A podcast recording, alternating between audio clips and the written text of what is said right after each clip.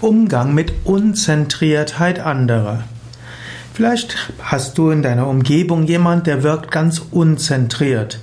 Das heißt, er springt von hier, er springt nach dort, ist sich unsicher, weiß nicht genau, was zu tun ist, überlegt die ganze Zeit, was die anderen von ihm oder ihr denken, ist sehr unruhig und nervös.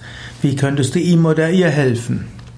Das Beste wäre, rate ihm zu Yoga und Meditation. Tägliche Yoga-Praxis oder mindestens einmal die Woche zum Yoga gehen, das hilft Menschen, sich mehr zu zentrieren. Und wer in der Meditation gelernt hat, die Gedanken seines Geistes zu beobachten, sich nicht mehr so sehr damit zu identifizieren, und wer dann in sich selbst die Tiefe seines Wesens erfährt, tiefe Zentrierung, der kann sich dann auch besser im Alltag zentrieren.